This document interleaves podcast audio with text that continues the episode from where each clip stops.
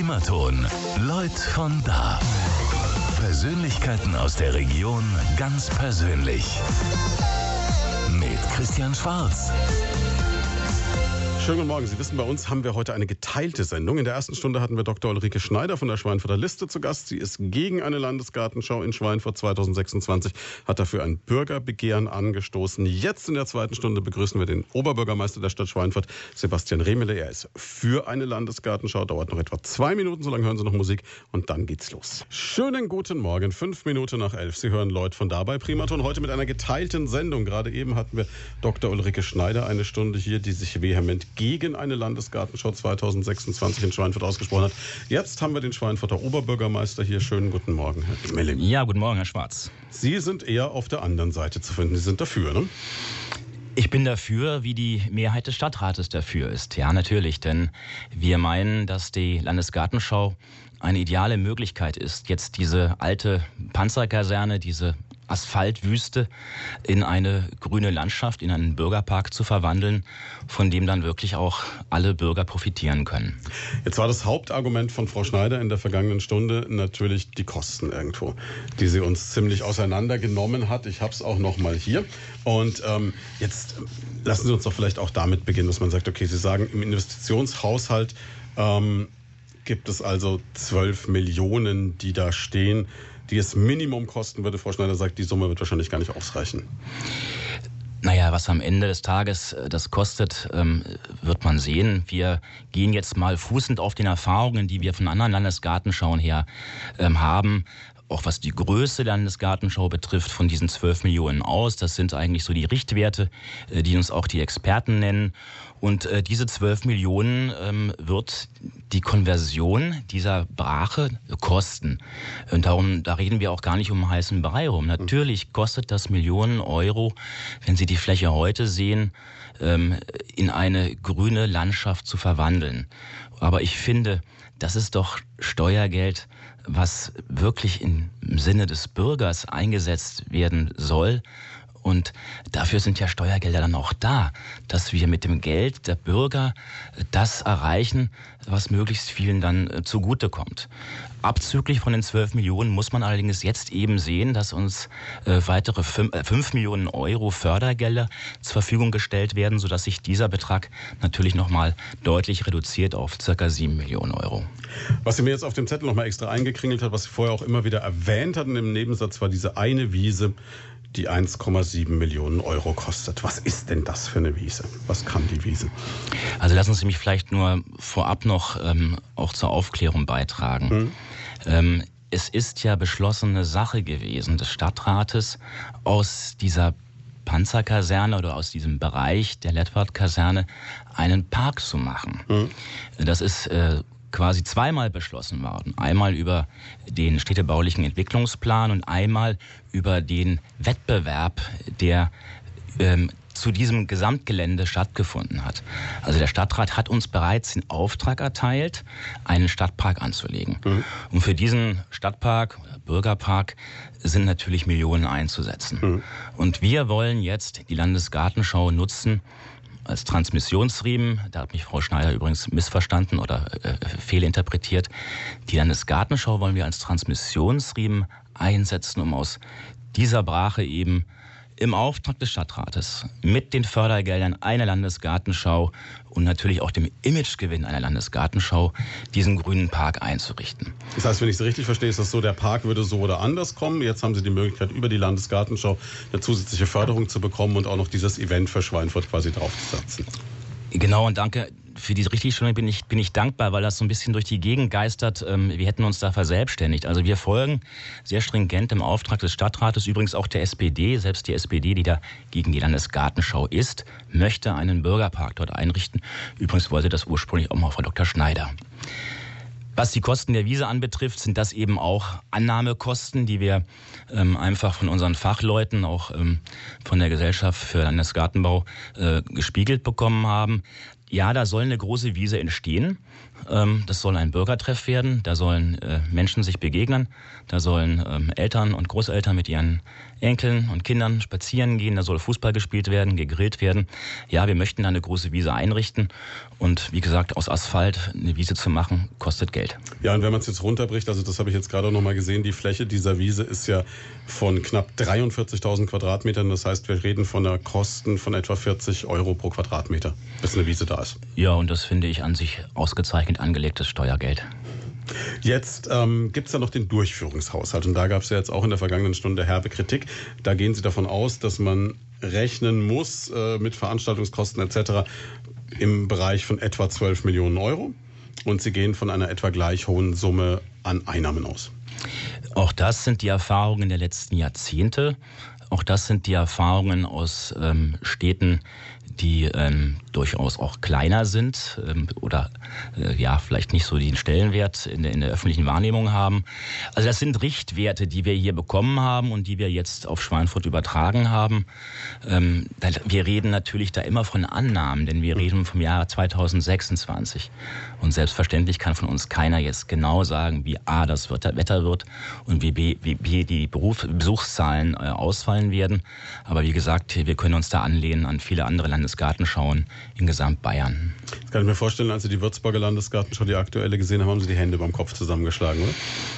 Ja, ich möchte jetzt nicht auf Würzburg, über Würzburg jetzt mich, mich mokieren. Das, das wäre unlauter, weil jede Landesgartenschau ihre eigenen Gesetzmäßigkeiten hat. Jede Landesgartenschau ist anders. Die erste Landesgartenschau in, in Würzburg entlang des Festungsberges war ja ein Riesenerfolg. Übrigens, da wurden die Besucherzahlen bei weitem übertroffen als ursprünglich angenommen.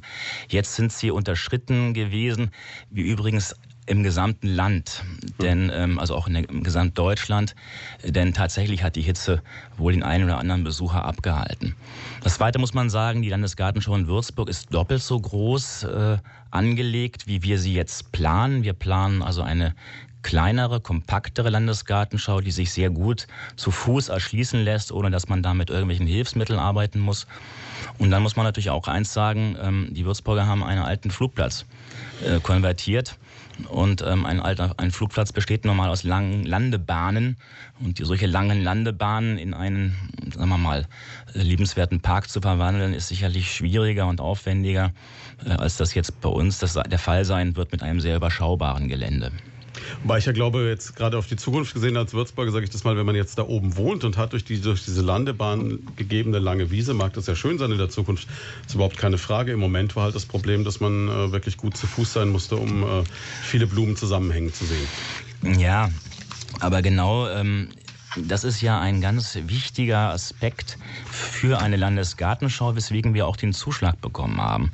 Es geht nicht um die Landesgartenschau als solches, sondern sie soll immer dauerhaft äh, einer Stadt zur weiteren Entwicklung dienen mhm. und sie soll immer auch eine langfristige Wirkung entfalten.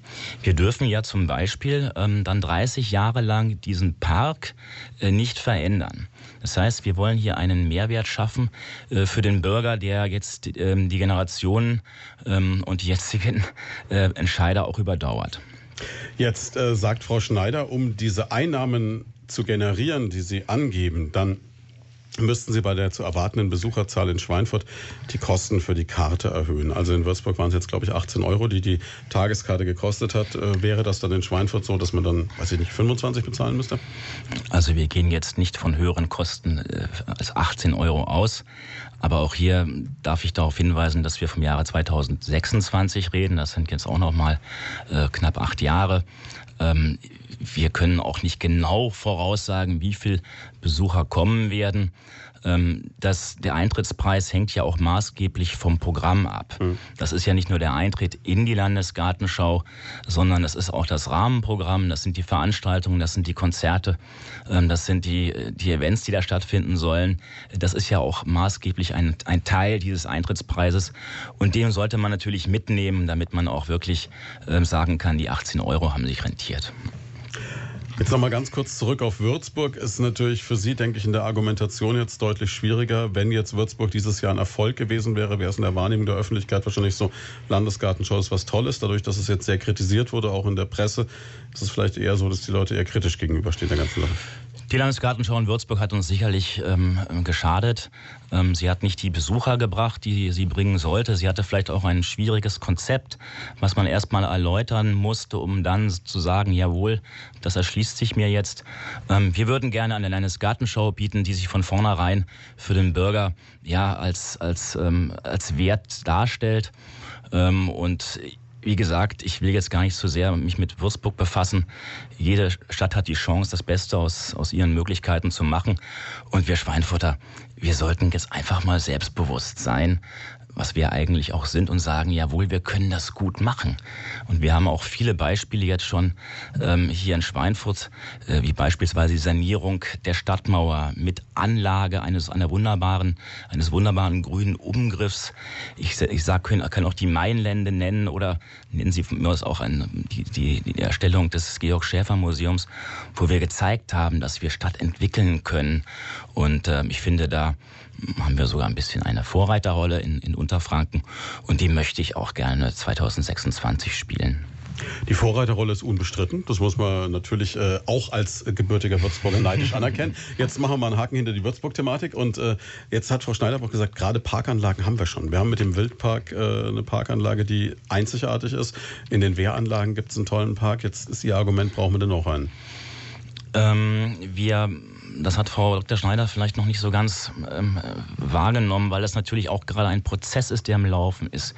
Wir entwickeln ja die Stadt äh, Richtung Nordwesten weiter. Hm.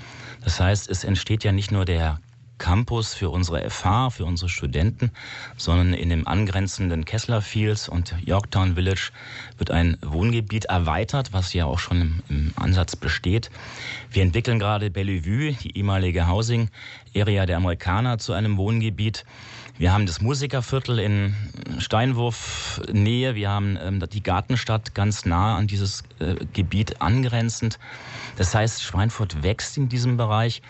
Und ich finde es ganz notwendig, dass in so einem, in so einem Bereich, wo auch die Menschen wohnen und eben zum Teil auch arbeiten oder studieren, dass sich dort einfach eine grüne Fläche, eine grüne Lunge äh, etabliert, ähm, die aber natürlich über die Stadtteile hinaus wirken soll, die durchaus einen weiteren Magneten abgeben kann in der Zukunft. Und wenn man sieht, wie gut die Wehranlagen frequentiert sind, dann habe ich gar keinen Zweifel daran, dass dieser Bürgerpark wirklich ein Bürgerpark sein wird, wo sich die Schweinfutter gerne treffen. Jetzt war ein weiteres Argument äh, Ihrer Vorrednerin natürlich, dass sie gesagt hat, okay, ich kann mich auch in einem entstehenden Wald treffen, ich kann auch als Student in einem Wald regenerieren. Ähm, es braucht nicht unbedingt einen Park dafür. Also da sind wir ja nicht so weit auseinander. Ich bin ja auch ein großer Waldgänger. Ähm, Gerade wenn ich ähm, die Haustür verlasse, ist es nicht ganz so weit äh, zum, äh, zu unserem Stadtwald.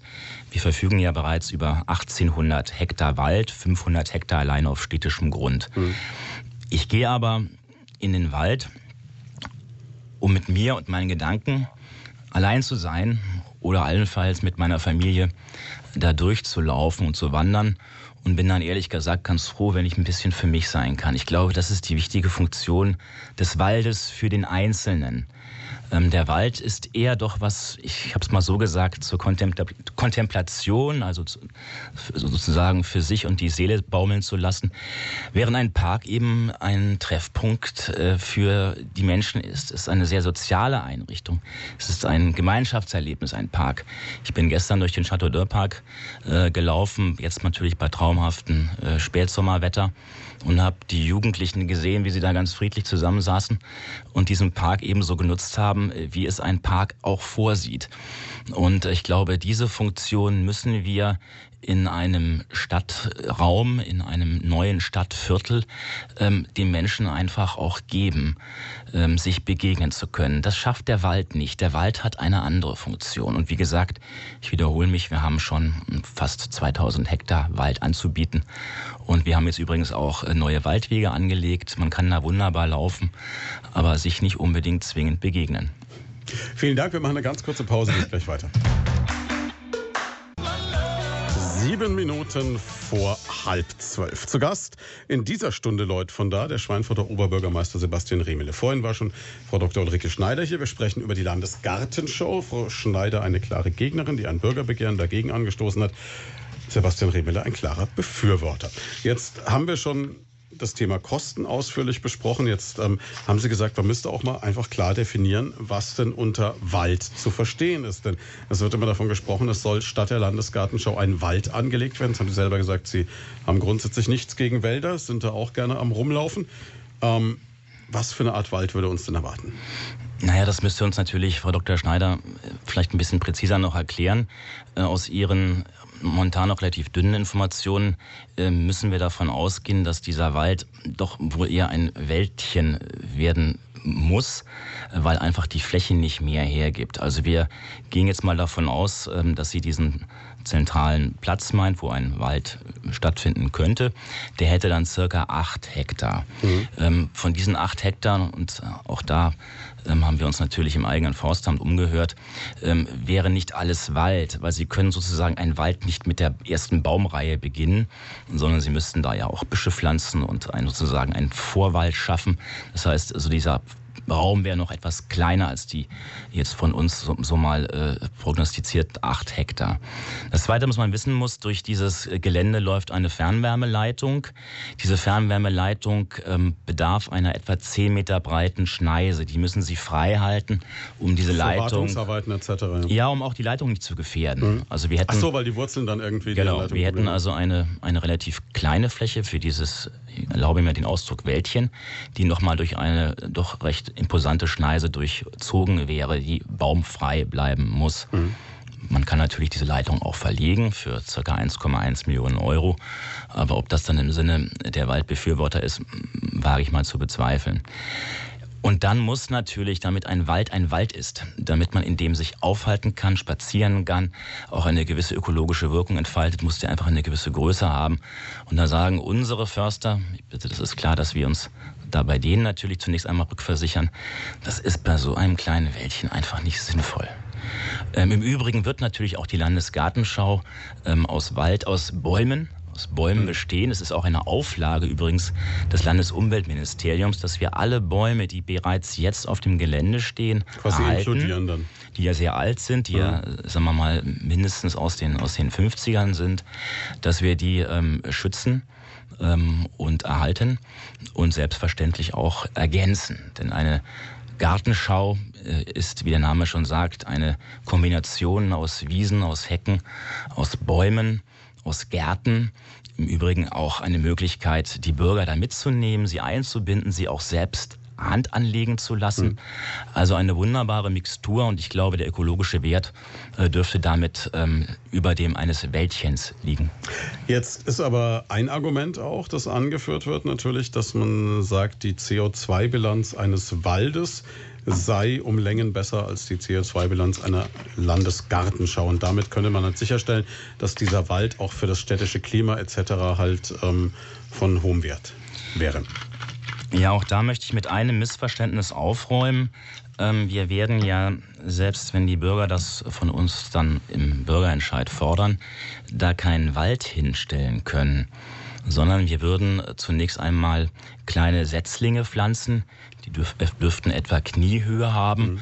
Und ähm, diese Setzlinge äh, müssten natürlich eingezäunt werden, damit sie nicht von ähm, irgendwie beschädigt werden.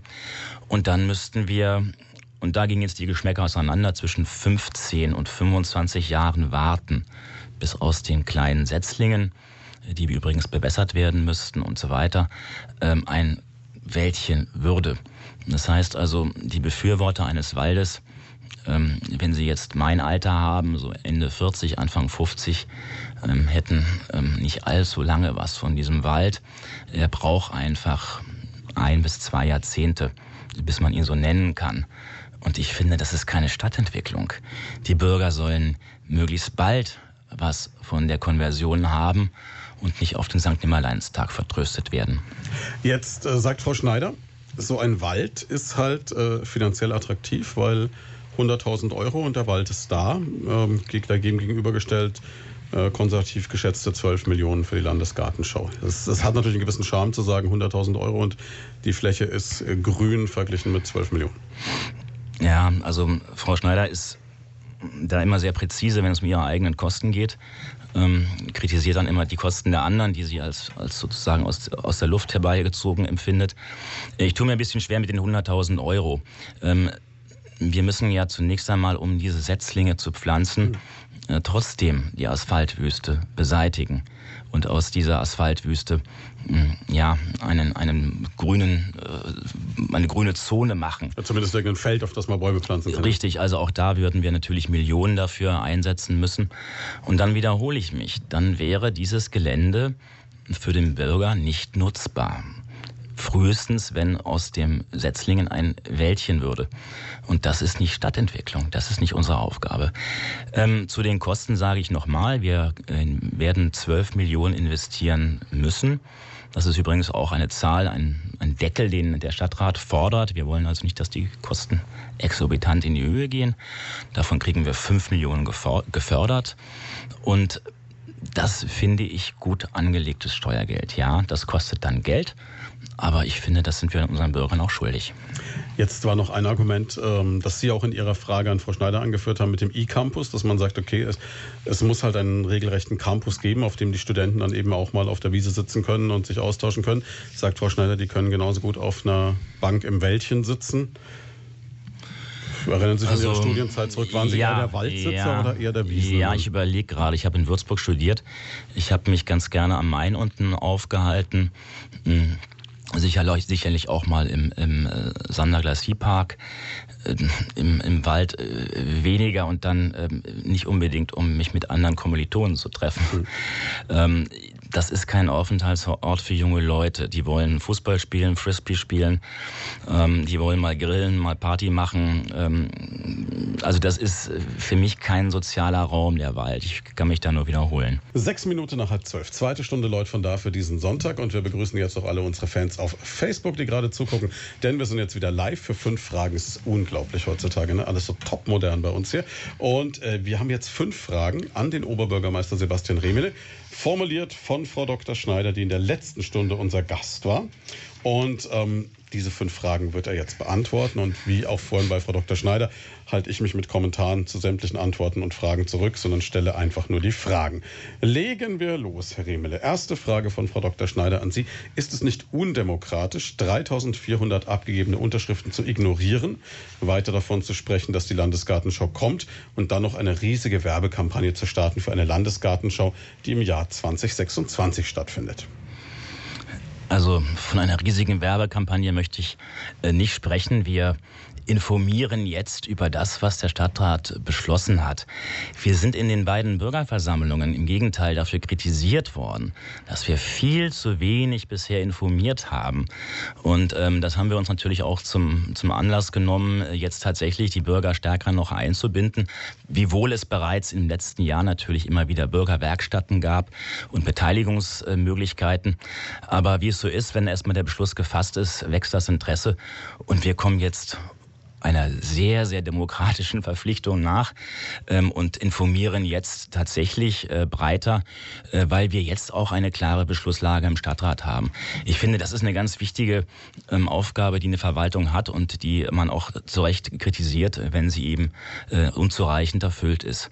Ähm, ich glaube, ähm, wir nehmen das den Bürgerentscheid oder das Bürgerbegehren sehr ernst. Wir haben ja auch gewisse Erfahrungen mit diesem Instrument. Ähm, aber wir müssen doch zunächst einmal äh, das äh, vollstrecken, was der Stadtrat in seiner großen Mehrheit äh, von uns jetzt fordert, nämlich diese Landesgartenschau auf den Weg zu bringen.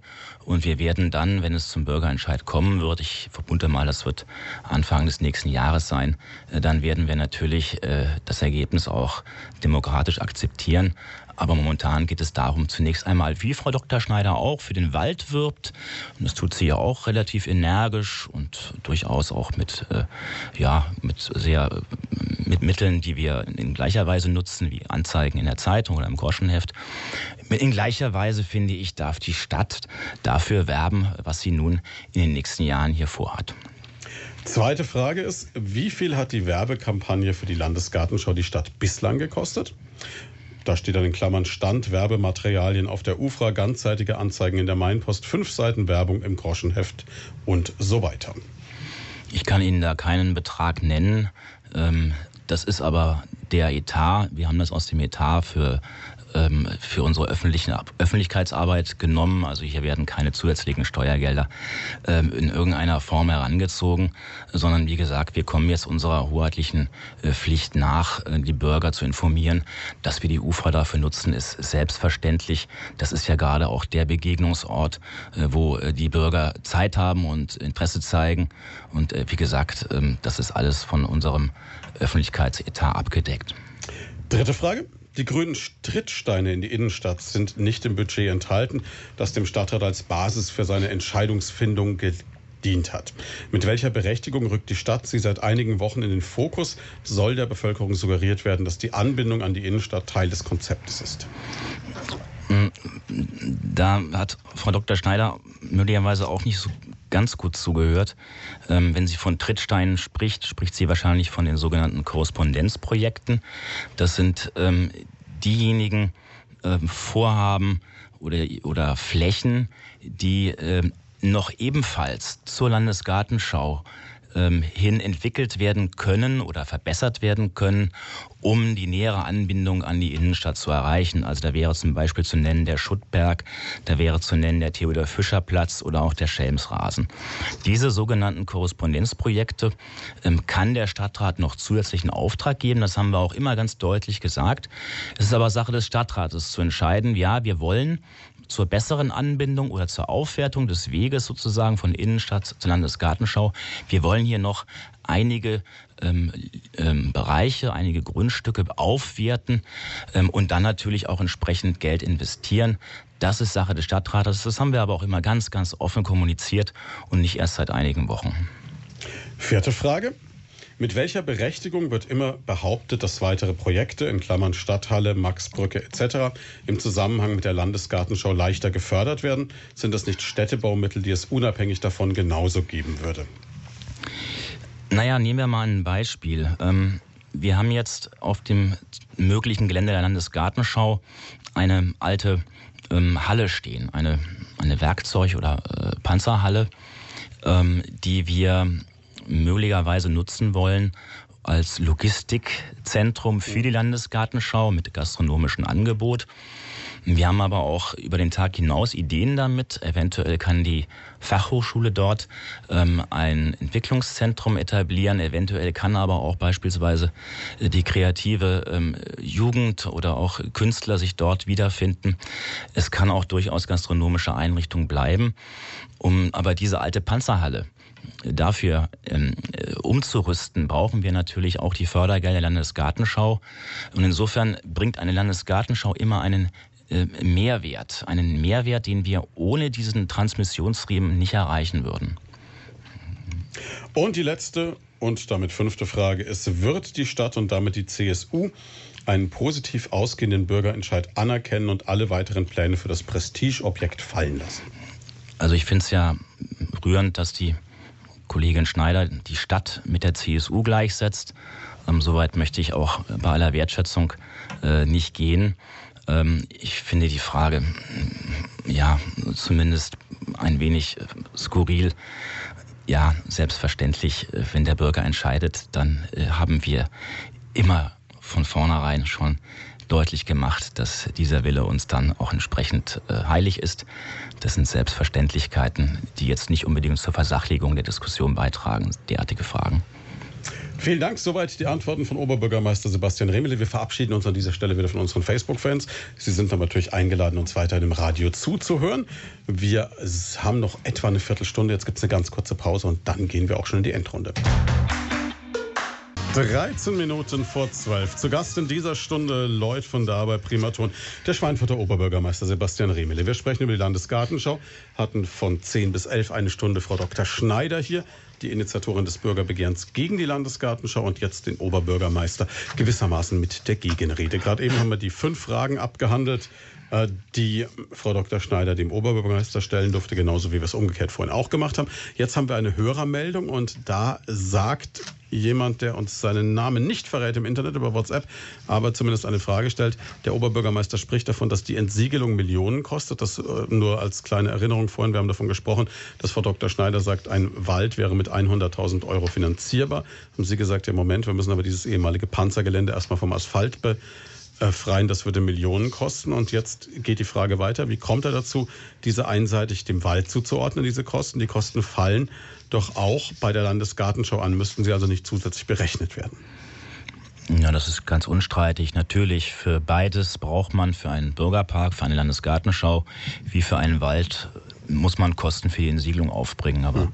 ich glaube, nichts anderes wollte ich zum Ausdruck bringen. Vielleicht habe ich das nicht ganz präzise formuliert. Und diese Entsiegelungskosten sind aber bei diesen 12 Millionen, die äh, Investitionshaushalt dann quasi schon inkludiert. Das, ist die Gesamt, das sind die Gesamtkosten für die Umsetzung, ganz genau. Also insofern kann man eigentlich sagen, stimmt der Vergleich dann doch wieder, weil äh, Frau Schneider sagt, fünf äh, Millionen Euro Förderung werden abgezogen, haben sie sieben Millionen äh, reine Kosten für die Stadt, die bleiben und bei ihr wären es 100.000 Euro, müsste man aber dann noch die Entsiegelungskosten quasi draufschlagen. Also 100.000 Euro habe ich Frau Dr. Schneider so verstanden, ist quasi für die, äh, für die Ansehung oder für die Setzung von diesen Bäumchen, Bäumchen vorgesehen. Bäumen, die dann Bäumen, irgendwann die dann größer werden. Sicherlich größer werden irgendwann, ja. Ja, jetzt ähm, ist es natürlich auch so, dass man sagen muss, ähm, Landesgartenschau gegen Wald. Ähm, jetzt war das Argument, wir haben schon so viele Parks in Stadtnähe, jetzt äh, haben wir ja auch schon einiges an Wald in Stadtnähe. Also das hält sich ein bisschen die Waage, oder? Naja, wir haben viel mehr Wald als, als äh, Parkanlagen. Ich wiederhole mich, wir haben 1800 Hektar äh, städtischen Wald, 500 Hektar auf der eigenen Gemarkung. Ähm, und wir haben natürlich wunderbare Parkanlagen mit den Wehranlagen, mit, mit dem Wildpark. Ähm, aber wie gesagt, ein Park ist immer auch eine städtebauliche Entwicklungsmaßnahme. Und äh, gerade dort im Nordwesten entsteht Schweinfurt ein Stückchen weit neu oder es erweitert sich in diese Richtung. Und die Bürger haben da auch, finde ich, einen Anspruch drauf, dass da was passiert in der Richtung. Wir wollen auch die Bürger mit einbeziehen. Auch das vielleicht darf ich noch ausführen. Es ist geplant, dass wir durchaus auch äh, Menschen dort selbst Hand anlegen lassen wollen. Wir hatten jetzt eine wunderbare Bürgerversammlung erst im Rathaus gewesen. Da hat eine Frau doch vorgeschlagen, dort ähm, ein, ein, auch einen Teil, des, einen, einen Garten anzulegen, wo man beispielsweise essbare Früchte anbauen kann. Ähm, wir sind auch sehr eng äh, vernetzt äh, mit, dem, äh, mit den kleinen Gärtnern, nicht nur dort an der alten Warte, sondern auch hier mit, mit dem Vorsitzenden. Ähm, ich habe jetzt Kontakt zu den Obstbauern aufgenommen, ähm, mit dem BUND ähm, mit dem Bund Naturschutz bestehen jetzt enge ähm, Verbindungen, die sich jetzt sehr positiv auch, auch geäußert haben zur Landesgartenschau. Also das soll ein Bürgerpark im besten Sinne des Wortes werden. Nicht nur, dass die Bürger sich da aufhalten können, sondern dass sie auch dort mitwirken können. Und das ist übrigens auch eine Forderung, die die Landesgartenschau GmbH, also das Team sozusagen stellt, was uns hier in den nächsten Jahren begleiten wird. Das ist natürlich ein Stück weit auch der Vorwurf, der Ihnen jetzt von Frau Dr. Schneider gemacht wird und von den Befürwortern des Bürgerbegehrens, dass man sagt, okay, jetzt wo Sie merken, es käme Gegenwind, ähm, sind Sie auch so, dass Sie sagen, jetzt spielen wir Wünschte was mit den Bürgern und Sie dürfen sich damit einbringen? Ja, das, da übersieht natürlich Frau Dr. Schneider, ähm, dass hier schon sehr, sehr viel passiert ist. Also wir hatten bereits mehrere Bürgerwerkstätten, in denen die Bürger ganz gezielt auch ins Rathaus eingeladen worden sind, um bereits jetzt im Vorfeld ihre Ideen zu äußern. Wir hatten ähm, sogenannte Stadtratswerkstätten, wo die Stadträte selbst ähm, zu Wort kommen können. Ähm, also das zieht sich jetzt über einen Zeitraum von, von etwa ähm, zwei Jahren. Also es begann äh, im Grunde genommen schon mit der ersten Stadtratssitzung im Dezember 16, äh, wo dieses Thema ja schon vorgestellt worden ist. Und äh, wie gesagt, es gab auch in der Zwischenzeit immer wieder mal äh, Möglichkeiten, jetzt schon den Bürger partizipieren zu lassen. Es gab Führungen über das mögliche äh, Gelände. Ähm, also es ist einfach nicht richtig, dass wir jetzt sozusagen erst ähm, äh, aus dem Pushen kommen. Aber korrekt ist natürlich, dass jetzt erst der Auftrag erteilt worden ist, sodass wir jetzt auch konkret informieren können. Jetzt haben Sie mehrere Bürgerversammlungen zum Thema gehabt. Was war denn das Ergebnis dieser Bürgerversammlung? Also wenn ich das jetzt zusammenfassen darf, würde ich sagen, es herrscht ähm, Interesse, wenngleich auch noch ein gewisses Maß an Unkenntnis. Ähm, es beispielsweise über die Lage dieser Landesgartenschau, natürlich auch über die Kosten, über den Nutzen, ähm, aber ein sehr positives Interesse. Ähm, und ich habe den Eindruck, je mehr wir informieren, desto stärker wächst auch die Begeisterung und, und die Neugierde und auch das Selbstbewusstsein der Schweinfutter, dass wir da was Tolles zaubern können, was Tolles hinkriegen, was Schweinfurt ähm, über die Landesgartenschau hinaus ähm, wachsen lässt und profitieren lässt. Das ist ja auch so ein Argument, das äh, vorhin auch kam, dass ähm, die Geschäftswelt in der Schweinfurter Innenstadt eher kontra Landesgartenschau eingestellt wäre, so die Aussage von Frau Schneider, und äh, sagt, dass das brächte nichts. Also ich glaube, jede große Veranstaltung, in der wir Hunderttausende Menschen nach Schweinfurt bringen, hilft auch der Innenstadt. Ähm, ich war neulich mal in einer Kleinstadt in, in, am Niederrhein gewesen, bei Köln, namens, namens Zülpich, und habe im Reiseführer gelesen, dass, dass es da mal eine Landesgartenschau gab. Mhm. Und das war für mich jetzt wirklich Grund, dahin zu fahren. Und siehe da, diese für mich völlig unbekannte Stadt hat ein wunderschönes Gelände äh, an einem See entwickelt, wo man auch Jahre noch nach der Landesgartenschau sich einfach wunderbar aufenthalten kann und natürlich in diesem Zusammenhang auch die Stadt besichtigt. Also wir müssen uns ein bisschen lösen davon, dass wir äh, glauben, ähm, hier überall eine, eine konkrete Kosten-Nutzen-Rechnung aufstellen zu können, sondern es geht auch um den Imagegewinn einer Stadt. Und das über Jahre hinaus, wenn die Landesgartenschau selbst ihre Pforten im Oktober äh, meist ja schon längst geschlossen hat. Kann man denn überhaupt sagen, wie groß das Einzugsgebiet von so einer Landesgartenschau ist? Also ich meine, gut, dass jetzt äh, viele neugierige Würzburger kommen werden, um zu gucken, ob es hier besser gemacht wird. Das äh, sei mal äh, erwartbar. Aber was, wie groß ist der Radius, den man vorhat, damit zu erreichen? Es ist sicherlich so, dass die, äh, die, meiste, die Masse der Besucher sicherlich aus der weiteren Region kommt. Ich sage jetzt mal Nordbayern, Südthüringen, vielleicht noch von Teilen von Hessen. Also eher ein, ein regionaler, großer, großer Raum. Ähm, aber es gibt zum Beispiel auch Landesgartenschau äh, Pilger, sage ich mal, die wirklich jede Landesgartenschau besuchen und die übrigens dann auch übernachten werden. Also wir wissen das, äh, wie gesagt, von anderen Landesgartenschauen, dass selbst in Orte wie jetzt an der Oberpfalz nach Kam oder nach Amberg, also die so ein bisschen auch am Rande Bayerns liegen, ähm, dass da auch die Besucherzahlen übrigens eingehalten worden sind, die man vorher prognostiziert hat, äh, weil eben so eine Landesgartenschau auch ganze Reisegruppen von weiter weg anzieht.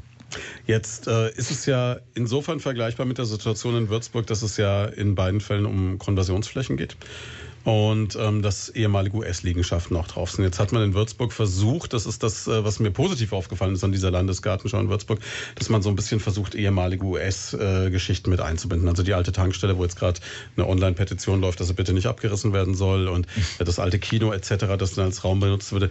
Wie viel Historie würde denn bleiben und wie viel würde verschwinden? Also würde man noch irgendwas wahrnehmen von dem, was da früher war dann? Ähm, da, wo die Landesgartenschau hinkommt, stehen mehr oder minder unattraktive Werkstätten, Garagen, ehemaliger Supermarkt. Halle, wo Sie gesagt haben, für Studenten. Also da werden wir viel wegreißen, sage mhm. ich unumwunden. Äh, da wird diese Panzerhalle stehen bleiben, als, wenn Sie so wollen, Reminiszenz an die Zeit. Mhm. Äh, was in jedem Fall stehen bleiben wird, ist der sogenannte Ehrenhof, der sogar noch aus Wehrmachtszeiten stammt, ähm, wie einige Querriegel entlang der Niederwerner Straße. Und da ist es auch unsere Absicht, ähm, nicht unbedingt ein Museum einzurichten, aber vielleicht einen, einen Raum zu reservieren, mhm. ähm, wo wir dieser Zeit seit 1936 auch gedenken und daran erinnern, wie wechselhaft die Geschichte auch gewesen ist. Also da wird auch einiges stehen bleiben. Und ähm, wir haben ja auch versucht, mit Yorktown Village äh, das Gedenken wachzuhalten. Dieser Stadtteil soll auch so heißen. Die mhm. Stadträte haben festgelegt, dass der Name erhalten bleibt. Und wenn Sie mal sozusagen amerikanischen Spirit atmen wollen, dann empfehle ich wirklich durch dieses Yorktown Village zu fahren mit seinen Holzhäusern, beziehungsweise durch den Stadtteil Bellevue, wo wir die alten Offiziershäuser aus den 50er Jahren ja bewusst stehen ließen, die auch alle schon verkauft sind und wo jetzt junge Familien wohnen. Es war ein unglaublicher Run, ne? Verlost worden und dann noch geguckt und so. Also nageln Sie mich nicht fest, ich glaube, wir hatten 800 Bewerber für 62 Häuser. Das ist ein Wort. Jetzt haben wir noch knapp drei Minuten und damit bleibt Ihnen eigentlich die gleiche Gelegenheit wie vorhin, Frau Dr. Schneider. Was gibt es, was Sie den Bürgern noch in Bezug auf die Landesgartenschau gerne mitgeben würden? Also ich möchte die Bürger jetzt erstmal aufrufen, ähm, einfach mal ähm, sich zu informieren. Wir haben äh, die UFRA jetzt, ähm, letzter Tag heute übrigens, mhm. äh, Gelegenheit, sich zu informieren. Es gibt ähm, die Broschüre, die wir jetzt überall aushändigen. Es gibt unser Online-Portal auf der Homepage der Stadt Schweinfurt. Wir werden auch nicht müßig und werden weiterhin Veranstaltungen anbieten, wo die Bürger äh, sich ähm, äh, nicht nur informieren, sondern auch einbringen können, damit sich einfach mal ein, ein Bild formt, was wir da vorhaben. Ich finde das ganz wichtig, auch mit Blick auf den Bürgerentscheid, dass man weiß, über was man abstimmt. Das eine ist also die Chance, die Landesgartenschau bieten soll. Das andere ist die Alternative Wald mit ihren Vor- und Nachteilen. Also hier bitte ich einfach die Bürger, ähm, ihrer, ja, ihrer sozusagen Hohlschuld nachzukommen, sich zu informieren und dann ganz, ganz ruhig, wie das ja auch die Art von Schweinfuttern ist, ganz pragmatisch abzuwägen, was führt uns weiter, was nutzt dieser Stadt langfristig, was entwickelt uns und was, ähm, ja, was ist nachhaltig im Sinne einer Stadtentwicklung äh, für uns Bürger. Vielen Dank. Damit sind wir eigentlich auch schon am Ende. Danke für Ihre Zeit. Wir werden natürlich beide Gespräche morgen unabhängig voneinander auf unserer Internetseite als Podcast haben. Da können Sie sich dann nochmal informieren und sich eine Meinung bilden, sich die jeweiligen Argumente anhören. Und ansonsten sind wir gespannt, was uns jetzt 2026 erwartet. Entweder ein kleiner Wald oder eine kleine Landesgartenschau. Schauen wir mal, was passiert. Schönen Sonntag.